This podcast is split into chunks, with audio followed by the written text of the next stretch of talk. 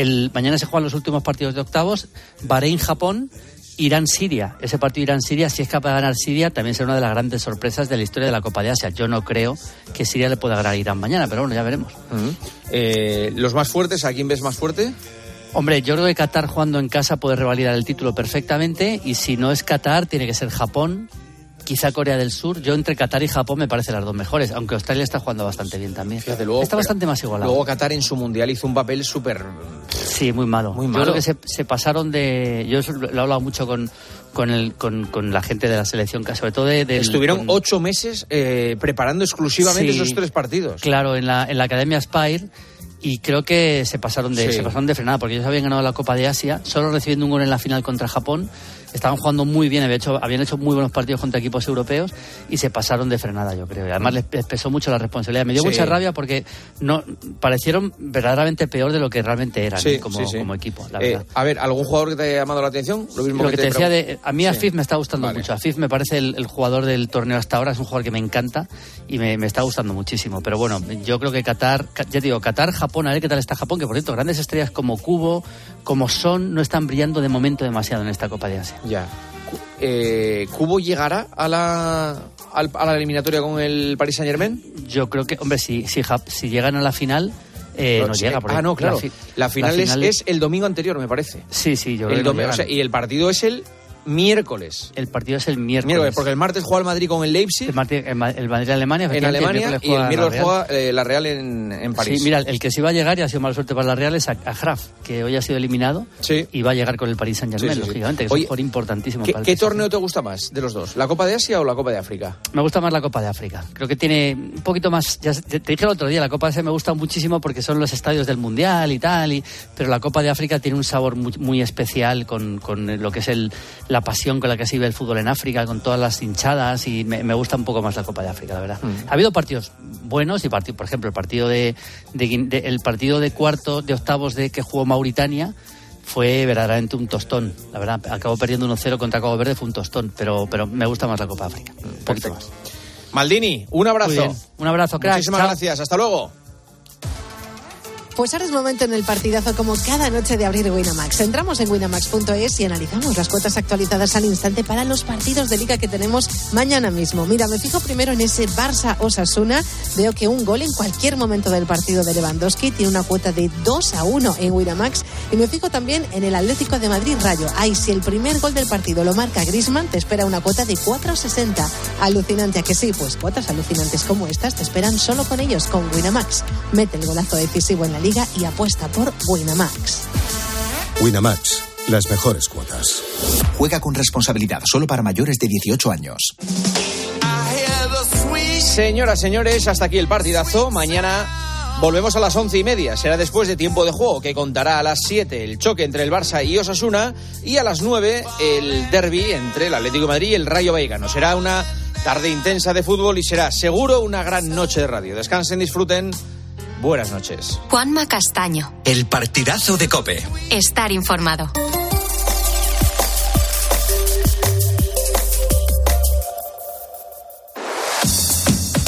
Carlos Moreno, El Pulpo.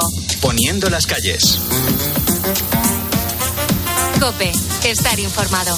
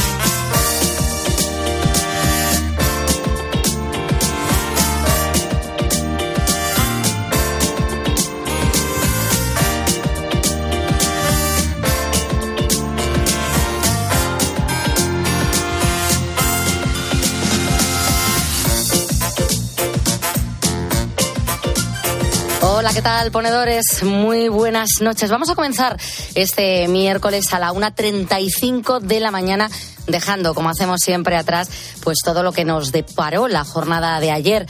Un martes en el que Junts se negaba a aprobar en el Congreso la ley de amnistía después de que el PSOE se negara a seguir añadiendo enmiendas que protejan a Puigdemont. Pero hay más cosas también en el que se ha sabido que un vecino de Esponellá, en Gerona, ha sido multado por gastar más de 5 millones de litros de agua en plena sequía. Y en la crónica de tribunales se ha confirmado que el ex capitán del Celta de Vigo, Hugo Mayo, irá a juicio acusado de abuso sexual a la mascota del español. Según la denuncia, los tocamientos se produjeron en 2019, minutos antes de que comenzara ese encuentro entre los dos equipos. Pero claro, todo esto fue noticia ayer y nosotros seguimos adelante, pues hablándote ¿no? de historias alejadas de la política y más cercana al día a día de los ponedores.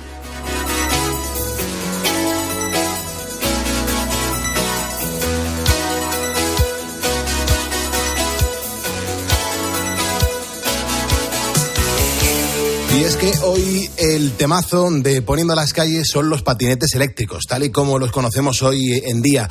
Nacieron en 2013 como un medio de transporte ligero, mm, cómodo y también sostenible. Once años más tarde hay unos 700.000 eh, patinetes en toda España. Pero ojo ponedor porque acaba de entrar en vigor una nueva norma de Dirección General de Tráfico para este medio de transporte y todos los vehículos de, movilidad reducida y personal están así. Pero claro, ¿qué dice esta nueva normativa? ¿A quiénes les va a afectar? Bueno, pues todo eso y mucho más lo vamos a descubrir hoy en el temazo de Poniendo las calles. Y para empezar a responder todas las cuestiones, tenemos ya al otro lado del teléfono a Luis Velasco, que es el jefe del área de vehículos de la Dirección General de Tráfico. Muy buenas noches, Luis. Buenas noches, Pulpo, un placer. Muchas gracias. Te has hecho también un, todo un ponedor. Que digo yo que desde el pasado 22 de enero hay una nueva normativa de la mm, que todo el mundo está hablando. Sí que me gustaría saber en qué consiste y sobre todo a quiénes afecta. Pues eso es. Entró en vigor una, el manual de características técnicas del vehículo de movilidad personal y que lo que establece es un marco jurídico, una normativa, unos requisitos que deben de cumplir los vehículos de movilidad personal para garantizar una seguridad y una protección tanto del conductor del propio vehículo como del resto de usuarios de la vía y al mismo tiempo establecer y garantizar que estos vehículos de movilidad personal que se ponen en venta en el mercado tienen unas garantías de calidad y de durabilidad mínimas exigibles. Claro. ¿Y, todo esto por qué? ¿Por qué, por qué se ha creado? Pues como decías antes, los vehículos de movilidad personal ya llevan unos años en, nuestras calles y lo que se ha detectado es un, auge importante en, el uso en, las ciudades españolas de este tipo de vehículos y, se vio la necesidad, eh, por un lado, de regular y de ordenar el espacio público de las ciudades, dando espacio a este nuevo tipo de movilidad. Y, al mismo tiempo eso, como, como decíamos, establecer unos requisitos mínimos de las características y de las y de las eh, circunstancias en las que tienen que, tienen que cumplir este tipo de vehículos para poder ponerse en venta. Eh, este mismo manual lo que establecía era una definición eh, en el que se decía que los vehículos de movilidad personal son vehículos de una o más ruedas dotados de una única plaza y propulsados exclusivamente por motores eléctricos en el que solo pueden desarrollar una velocidad entre 6 y 25 kilómetros por hora el objetivo era eh, poder establecer una serie de, definiciones y de características para poder distinguir qué eran vehículos de movilidad personal de otro tipo de aparatos que nos estábamos encontrando en las ciudades eh, que enmascarándose dentro del concepto de, vehículos de movilidad personal pues eran vehículos con unas potencias y con unas velocidades eh, por encima de lo que de lo recomendable y de lo seguro para, circular por nuestras vías. Entonces yo lo que me pregunto Luis es qué pasa entonces con los patinetes que se vendieron antes de que se crease esta norma? Pues mira, para que te hagas una idea, actualmente si, si entras en la página web de la Dirección General de Tráfico, eh, podrás eh, identificar que, tenemos aproximadamente unos 115 modelos de vehículos de, movilidad personal que han sido certificados, porque el objetivo de esta norma es certificar eh, qué vehículos pueden comercializarse a partir del 22 de, enero de, este año, del 2023. ¿Qué ha ocurrido con los vehículos que no están certificados? Pues estos vehículos se les va a permitir seguir circulando por nuestras vías hasta enero del 2027. A partir de esa fecha sería el momento en el cual ya estos vehículos carecerían de autorización para, para seguir circulando por nuestras vías. O sea que para todos los ponedores que nos están escuchando ahora mismo, a la 1.40, a las 12.40 en Canarias, eh, que a partir de 2027 esta identificación eh, será obligatoria y quien tenga un patinete entonces, si la identificación correcta, no va a poder circular, ¿no? Exactamente. Si, tú ahora mismo intentas comprar un, patinete, solo debes comprar vehículos que han sido certificados y si tú ya tenías un patinete que compraste con anterioridad a esta fecha, podrás seguir utilizándolo, pero cuando llegue el, el, año 2027, enero del año 2027, pues tendrás que cambiar de vehículo y, conseguir uno que sí que tenga el etiquetado y esté certificado por la Dirección General de Tráfico. Uh y, fíjate, me, me, pongo un poco más exquisito en el sentido de que mm, no solamente eso, ¿no? También hay que recordar que existen otras normas que todos los dueños tienen que cumplir. Por ejemplo, antes comentabas que estos vehículos tienen una sola plaza, pero es muy habitual ver mmm, como dos personas subidas al mismo tiempo circulando en patinete. Me gustaría saber cuántas personas como máximo pueden ir montadas.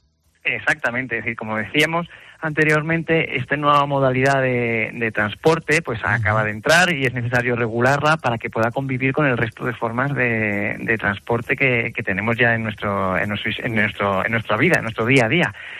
En el caso concreto de los vehículos de movilidad personal, una de las cosas que se establece claramente en la nueva normativa es que estamos hablando de un vehículo. Por lo tanto, al ser un vehículo, eh, debe de cumplir con toda la normativa de circulación eh, que le aplique. Y en este caso, una de las cosas que, que, se establecen es que los vehículos de movilidad personal solo tienen una plaza. Por lo tanto, solo pueden ir eh, ocupados por una única persona. Entonces, ¿cómo se actúa? ¿Cómo se procede? Si voy caminando un día por la calle y veo que hay dos personas subidas en un patinete. ¿Tengo, tengo que hacer algo en especial? Nosotros estamos trabajando ahora eh, con diversos colectivos, asociaciones de vehículos de movilidad personal para concienciar, para trasladar la normativa que tienen que cumplir y trasladar que lo importante es eso, que los usuarios de la vía eh, de este tipo de vehículos tienen que saber que solo pueden circular con un, con un pasajero. Uh -huh. Vale, vale. O sea, eh, ¿podría entonces avisar eh, a las autoridades para informar de la infracción o no? Porque, claro, mm, no, me, no me ha quedado del todo claro y me gustaría que, que todos los ponedores sepan lo que tienen que hacer eh, en un caso como este en principio, el, el, la, la, normativa establece una serie de normas que deben de cumplir este tipo de, de vehículos y los cuerpos y fuerzas de seguridad de, de, en el ámbito municipal, por ejemplo, eh, son los encargados de eh, identificar si se detecta una infracción eh, en, el, en, el, momento en que está circulando un vehículo de estas características. Los ponedores ahora mismo me están haciendo muchas preguntas. Claro, nosotros tenemos un facebook.com barra poniendo las calles donde la gente pues interactúa con nosotros y lanzan preguntas, aquí las respondemos y bueno, les integramos en este programa. Luis, lo que me están diciendo ahora mismo es, bueno, si pueden o no pueden ir por la acera libremente o están obligados a ir por la calzada. No, como decíamos anteriormente, este tipo de vehículos eh, debe de cumplir con una serie de normas y una de ellas claramente es que las aceras eh, son eh, el área en el que deben estar los peatones y ellos, como son unos vehículos, los vehículos de movilidad personal, como su propio nombre indica, deben circular por la calzada. Por la calzada, perfecto. Y lo que más me llama la atención eh, es que he visto a, que no he visto a casi nadie utilizando casco en ningún tipo de protección. Es algo que me llama mucho la atención. ¿Están obligados realmente a llevar casco o alguna medida de seguridad? En este momento nosotros recomendamos el uso del casco. Uh -huh. Como os decíamos, estamos trabajando con diferentes colectivos, analizando datos, eh, para seguir desarrollando la normativa que aplicará a este tipo de movilidad. En este momento es una recomendación el uso del casco, pero uh -huh. por ahora no es obligatorio. Uh -huh. O sea que me imagino que no sé si se estará estudiando algún mm, otro tipo de medida relacionada con ese tipo de movilidad ahora mismo. También estamos ahora mismo, eh, temas muy interesantes, es abordar el tema de la edad mínima con la cual se pueden conducir y circular con este tipo de vehículos o el tipo de prendas que una, que una persona que está eh, conduciendo este tipo de vehículos debe portar para mejorar su visibilidad en el caso, por ejemplo, de que esté conduciendo eh, durante la noche. Uh. Hay que hay que recordar y no sé que, que en la actualidad ahora mismo pues no hay no hay una edad mínima establecida y, cualquiera pues puede tener un patinete eh, eléctrico. Y, ya la última, Luis, para finalizar, a las 12.44, a la 1.44, las 12.44 en Canarias, ¿cómo está viendo la Dirección General de Tráfico este tipo de transporte de cara al futuro? La verdad es que el, el, ahora mismo los vehículos de movilidad personal eh, son una gran alternativa en los casos de trayectos cortos Por lo tanto, eh, sí que se, debemos entender que acaba, han llegado para quedarse y, establecerse como una nueva modalidad de transporte. Eh, sí que sí que es una nueva herramienta de transporte para el futuro. Genial. Pues Luis Velasco, jefe del área de vehículos de la Dirección General de Tráfico, muchas gracias por habernos atendido a los ponedores de calles y sobre todo gracias por ayudarnos a resolver todas estas dudas. Muchas gracias, Pupo. Buenas noches. Muy buenas noches. Las dos menos cuarto, la una menos cuarto de las Islas Canarias.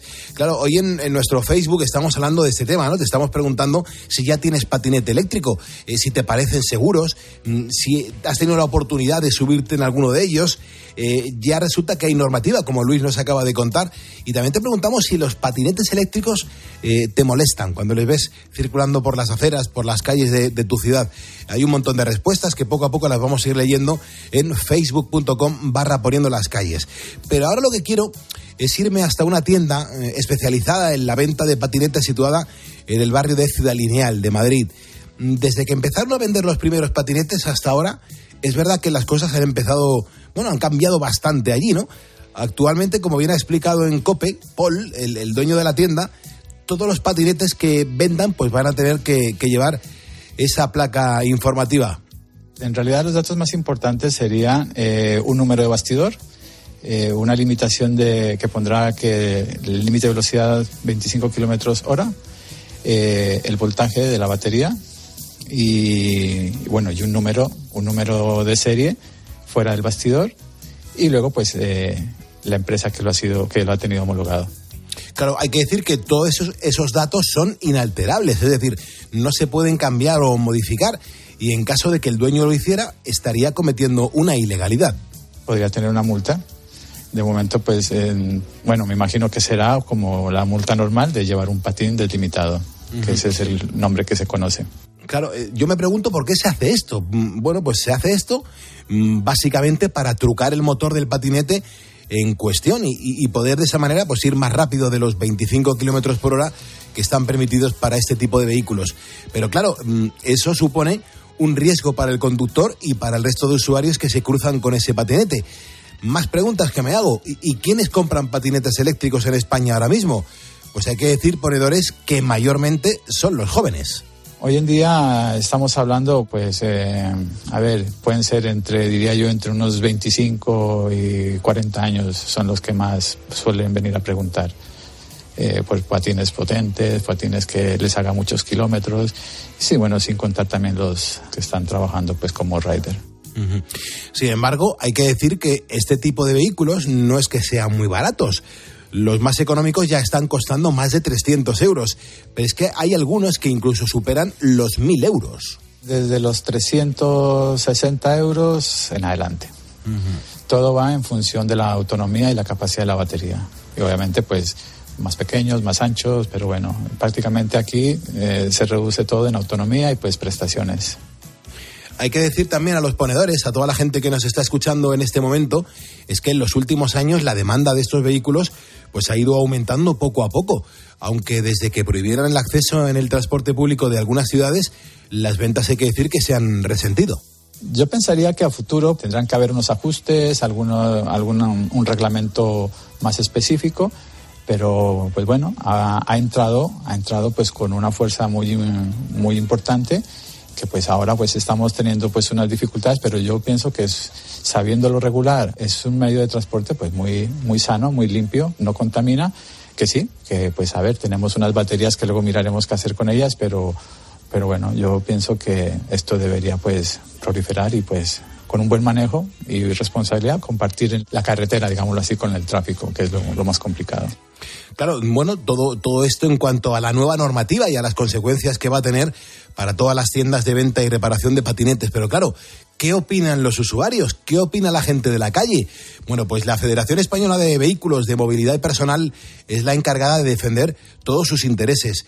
Igor Capradas es su vicepresidente. Igor Capradas está poniendo las calles ahora mismo este miércoles 31 de enero a las 2 menos 10, hora menos en Canarias. Gorka, ¿cómo estás? Muy buenas noches. Buenas noches, Pulpo. Gracias por aguantar hasta esta hora. Eh, estamos hablando de la nueva normativa. Me consta que llevas escuchando un, rato este programa de radio. Pero claro, ¿cuál es vuestra opinión al respecto? Bueno, en nuestro caso es lo que siempre hemos defendido y hemos estado al corriente de este manual desde hace cosa de dos años. Tenemos en cuenta de que bueno la regulación era necesaria porque bueno poco a poco los patinetes se van extendiendo, se van estabilizando y normalizando en nuestra sociedad. Pero sin embargo, pues una vez más, pues contamos con un manual que tiene unas restricciones excesivas en el sentido de, bueno, pues por un lado, pues las propias características de los patinetes, en los cuales se limita a mil vatios y a la vez a 25 kilómetros por hora de velocidad, que es como básicamente ponerle coto a, la, a los máximos caballos de un coche, que no tiene ningún sentido. Y luego, a su vez, pues también te encontramos algunas irregularidades en el sentido de que los monociclos eléctricos también deberían tener por su propia naturaleza una, un apartado diferente en este manual y sin embargo se les equipara a los patinetes eléctricos, debiendo llevar un manillar, debiendo llevar dos frenos mecánicos y una pantalla display visible, cosa que un monociclo eléctrico, pues por su propia naturaleza de autoequilibrado, pues no puede. Entonces encontramos que, bueno, pues el manual tiene mucho que mejorar, aunque tampoco tiene demasiado sentido teniendo en cuenta que el manual europeo también está al caer, ya está diseñándose y estamos nosotros trabajando en ese manual y veremos qué pasa en los siguientes años. Eh, Gorka, eh, ¿se puso en contacto con vosotros la, Dirección General de Tráfico para, bueno, pues para que pudierais participar en la creación de la norma y contar con vuestra opinión al respecto? No, Tengamos en cuenta de que en la Comisión de Seguridad Vial, ¿no? De la, de la, bueno, que preside y lleva la DGT y llevan junto con, con los ministerios, eh, son comisiones en las que, por ejemplo, hay todo tipo de asociaciones, todo tipo de organizaciones, pero sin embargo nosotros no estamos. Nosotros como los máximos exponentes de la representación de VMPs en España, no, no estamos presentes. Entonces, pues tengamos en cuenta de que como mucho lo más que hemos podido hacer como, organización ha sido presentar alegaciones de las cuales pues algunas se aprobaron en su día, cambios menores, pero los cambios de mayor calado pues pues no en este caso. Entonces eh, a la respuesta está claro, o sea, no no contaron con nosotros y a día de hoy pues desgraciadamente tampoco siguen haciéndolo. Eh, Gorka, además de esta normativa, en los últimos meses, pues han surgido otras polémicas y quizás de la que más se está hablando es de precisamente de la prohibición del acceso al transporte público de algunas ciudades con patinetes. Em, yo me imagino que es algo que está afectando a las tiendas de patinetes, pero en concreto a vosotros también. Lo diré de una manera clara, la verdad. Es eh, la clase política que nos está gobernando ahora mismo está prácticamente terminando con la industria y en este caso la pequeña industria de patinetes eléctricos. Nos vienen todos los días reclamaciones de tiendas, de patinetes, de talleres, que la gente no puede acercarse ¿no? a sus talleres, a sus establecimientos, porque antes lo hacían con el transporte público, cuando se les averiaba el patinete, y sin embargo ahora no pueden llegar. Entonces están recibiendo un peor volumen de, bueno, de clientes en este caso, y van a, y han condenado, por ejemplo, a, una tienda, a una tienda, a un taller que conocemos en Leganés, en Madrid, pues por ejemplo ya ha tenido que cerrar, ¿no? Y como ellos, pues eran muchísimos negocios que apostaron por una movilidad sostenible y la movilidad sostenible pues les está dando la espalda de una manera irónica. Entonces sí que está perjudicando enormemente a millones de personas a nivel estatal y claro, nosotros lo denunciamos una y otra vez y de hecho así lo hicimos en el Ayuntamiento de Getafe, donde se presentó una moción eh, a propuesta de Podemos, la cual se fue aprobada para rechazar estas medidas, ¿no? Para rechazar estas prohibiciones tanto del Metro de Madrid como de las decisiones de Renfe. Tremendo. Pues eh, Gorka Pradas, te, agradezco mucho que estés aquí con nosotros, vicepresidente de la Federación Española de, VPS y sobre todo, bueno, pues te, doy las gracias por habernos atendido y por contarnos vuestra opinión al respecto. Un abrazo, Gorka, muchas gracias. Muchísimas gracias a vosotros y buenas noches. Una 54, las 12.54 en Canarias. Bueno, pues eh, pase lo que pase, aquí en Poniendo las Calles, nosotros vamos a seguir informándote de toda la actualidad y también de todas las noticias que están relacionadas con los patinetes eléctricos. Un transporte que es muy reciente, que es muy respetuoso con el medio ambiente, pero claro que todavía hay que seguir regulando para que no suponga ningún peligro para los demás. Estamos poniendo las calles en la cadena COPE. Tenemos un teléfono gratuito abierto en ese teléfono, en ese estudio. Es el 950 60 06. Juan Luis es un ponedor que lo ha marcado y que ahora mismo, pues mira, nos está escuchando en concreto por la zona de Ávila. Hola Juan Luis, ¿cómo está? Muy buenas noches. Buenas noches, Pulpo. Buenas noches, ponedores. ¿Qué tal? ¿Qué, qué haces tú por Ávila ahora mismo? ¿Por qué no estás durmiendo? ¿A qué te dedicas? Pues mira, ahora mismo, de hecho, ahora mismo estoy en el peaje de Villacastín. Eh, me dedico al transporte, al pa- eh, paque- paqueteros, somos paqueteros. Ajá. ¿Y, y qué tal? ¿Tú te has subido en algún momento en tu vida en un patinete? Pues sí, pues sí, y la vez que me subí me caí. O sea que he dicho ya que no. Eh, Hay mucha gente, Juan Luis, que nos está diciendo eso, ¿no? Que, que lo- le han cogido miedo porque en cuanto se lo compraron o accedieron a él, eh, sufrieron una caída y eso eh, les ha dado bastante miedo porque además se han dañado los codos. ¿Tú te has dañado algo? No, no, no, yo fue nada, se lo compró un amigo mío, eh, lo dejó para probarlo, en la primera me caí y dije, no lo quiero más. Así que no, no, no. ¿Y, y por, qué, por, por qué te caíste? ¿Fue una cuestión de equilibrio o porque es complejo de manejar? Eh, yo creo que es cuestión de equilibrio. Yo fui a dar la vuelta, fue despacio, no me hice daño ni nada, ni nada, pero bueno, eh, no lo, pa- pa- para mí no es, vamos. Lo que sí creo, Sí. lo que sí creo, que yo veo a la gente y la veo, mira, yo ahora mismo estoy haciendo, hago León, Madrid, Madrid, León, de noche, ¿vale? Vale. Yo entro en los polígonos y, y me cruzo muchos días con chicos y chicas y señores y señoras, mayores, jóvenes, y van sin chaleco, van sin casco. Esto yo lo veo fatal, fatal, fatal. O sea, Tanto que- para ellos como para nosotros. Ujú. O sea, que tú consideras, Juan Luis, que, que lo que tiene que hacer la gente es que se- tener una prenda visible, ¿no? Que, que en la oscuridad al menos se vea que hay por delante un patinete. Claro, pero eso un poco es, es, es- es sentido común. Ya, eh, va a ser un patinete a 20, 25 por la calzada, eh, porque van vehículos pesados, vehículos eh, de turismo, de todo. Pues es un poco para que te vean a ti y para que no te pase nada a ti, a la persona que va en patinete, vamos. Ya. ¿Ha- ¿Has, tenido, ¿Has tenido algún susto con, con alguien que vaya circulando con un patinete? Sí, sí, no hace mucho en Asturias, en Oviedo, precisamente, en una calle que hace como subida y bajada, en el, en el rancho ese del sitio de subir y bajar, y una chica de, de una comida de cada domicilio repartiendo, y vamos, y no, de noche no la vi y bueno, casi, casi tenemos un problema, pero bueno, al final se evitó. Pero sí, sí, es eso, hombre, que pongan un chaleco, un casco, es, es protección. Ya. Ya. ¿Y, y qué hiciste? ¿Cómo reaccionaste? ¿Tuviste que frenar? ¿Se llegó, se llegó a dar algún toque con, el, Sí, con sí, tu furgoneta? ¿Sí? No, no, eh, casi le doy con el espejo, ¿verdad? Tuve que frenar y bueno, eh, el enfado mío Sí, y sí, sí. en el semáforo. Además, lo dije en el semáforo. Dije, oye, ponte algo, ya, perdona, tal. Y es que es tu vida. Ya, No, desde luego. Desde luego. yo doy con el espejo, te tiro, te hago daño y que. Claro. Bueno, Yo estoy completamente de acuerdo con tu reflexión, ¿eh, Juan Luis. Yo muchas veces viniendo aquí a la radio mm, de madrugada, ¿eh? Eh, De madrugada. En esta temporada todavía no, porque ahora estamos empezando a la una y media, pero eh, en las anteriores, que entrábamos a las cuatro de la mañana, mm, a lo mejor yo hace- eh, venía a la radio a eso de las tres de la mañana. Y, y, vamos, gente que iba subida en patinete en medio de las calles sin chaleco, sin luces, sin, sin casco, eh, dos personas y, y yo imagino que un- un- demasiado contentos, ¿sabes? Sí, sí, sí, exactamente, exacto. Es eso, es, un poco sentido común, hombre. Desde luego que sí. Bueno, ponedor, te doy las gracias por estar escuchándonos y te mandaremos el diploma por haber llamado y entrado en directo en el programa. Cuídate mucho y buena ruta, hermano. Pues, mu- pues muchas gracias, Pulpo, muchas gracias, ponedores. Muchas gracias. Muchas gracias. Una 59 de la madrugada, ya una hora menos en las Islas Canarias, haciendo radio en directo.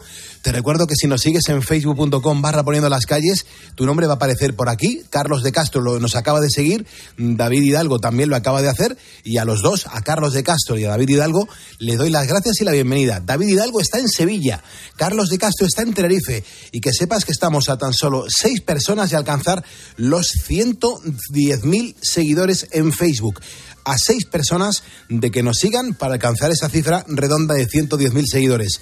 Vamos a actualizar la información y enseguida mm, empezamos a contarte historias que, te van a acompañar y te van a entretener hasta que lleguemos a eso de las 6 de la mañana cuando le demos la del pulpo a Carlos Herrera. Estamos en Cope, estamos poniendo las calles.